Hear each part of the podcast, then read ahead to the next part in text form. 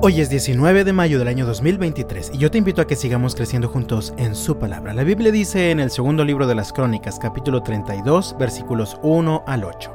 Después de que Ezequías llevó a cabo fielmente este trabajo, Sennacherib, rey de Asiria, invadió Judá.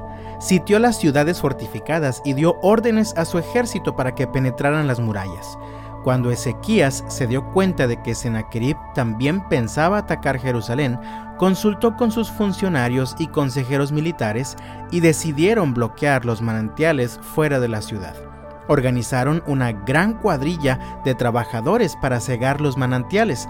Como consecuencia, se cortó el arroyo que corría por los campos, porque dijeron, ¿por qué han de venir aquí los reyes de Asiria y encontrar abundancia de agua? Luego Ezequías se esforzó en reparar todas las secciones caídas de la muralla, eligió torres y construyó una segunda muralla exterior a la primera.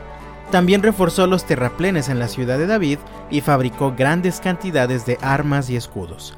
Designó oficiales militares con mando sobre los habitantes y los reunió delante de él en la plaza junto a la puerta de la ciudad.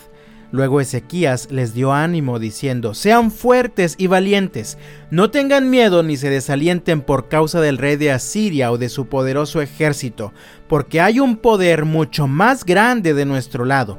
El rey podrá tener un gran ejército, pero no son más que hombres.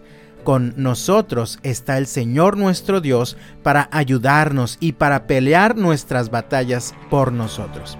Las palabras de Ezequías alentaron en gran manera a la gente. Ezequías fue considerado un rey que hizo lo bueno delante de Dios. Se dedicó a reparar el templo y a limpiar el territorio de todos los altares y figuras paganas que habían sido edificadas. A pesar de esto, también enfrentó la invasión del rey de Asiria, igual que su padre Acaz. La diferencia es que Ezequías pudo hacerle frente a esta crisis de una manera muy diferente. Ezequías sí reconoció que necesitaba la ayuda de Dios. Así que guiado por el Señor, Ezequías reparó las secciones de la muralla que se habían caído, incluso construyó una segunda muralla. También fabricó armas y escudos para la batalla y organizó al pueblo, designando oficiales militares al mando de todos los habitantes de Judá. Después los reunió a todos y les dijo, ¡Hey, sean fuertes y valientes! No tengan miedo ni se desalienten por causa del rey de Asiria o de su poderoso ejército, porque hay un poder mucho más grande de nuestro lado. El rey podrá tener un gran ejército, pero no son más que simples seres humanos. Con nosotros está el Señor nuestro Dios para ayudarnos y para pelear esta batalla por nosotros. La fe de Ezequías le brinda una perspectiva correcta de la situación que enfrenta.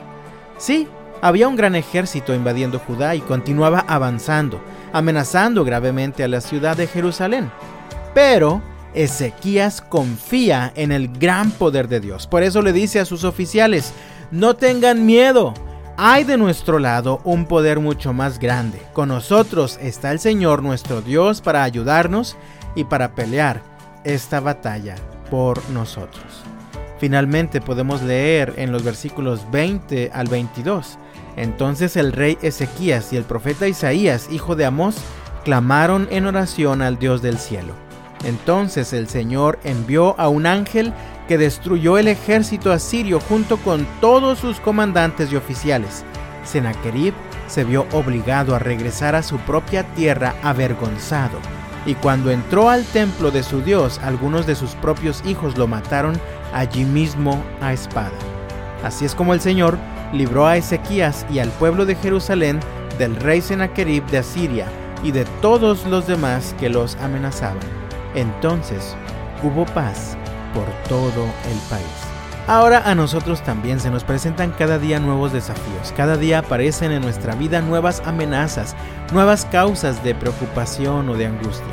Y en medio de todo, ¿cuáles son los recursos con los que cuentas para hacer frente a todo esto?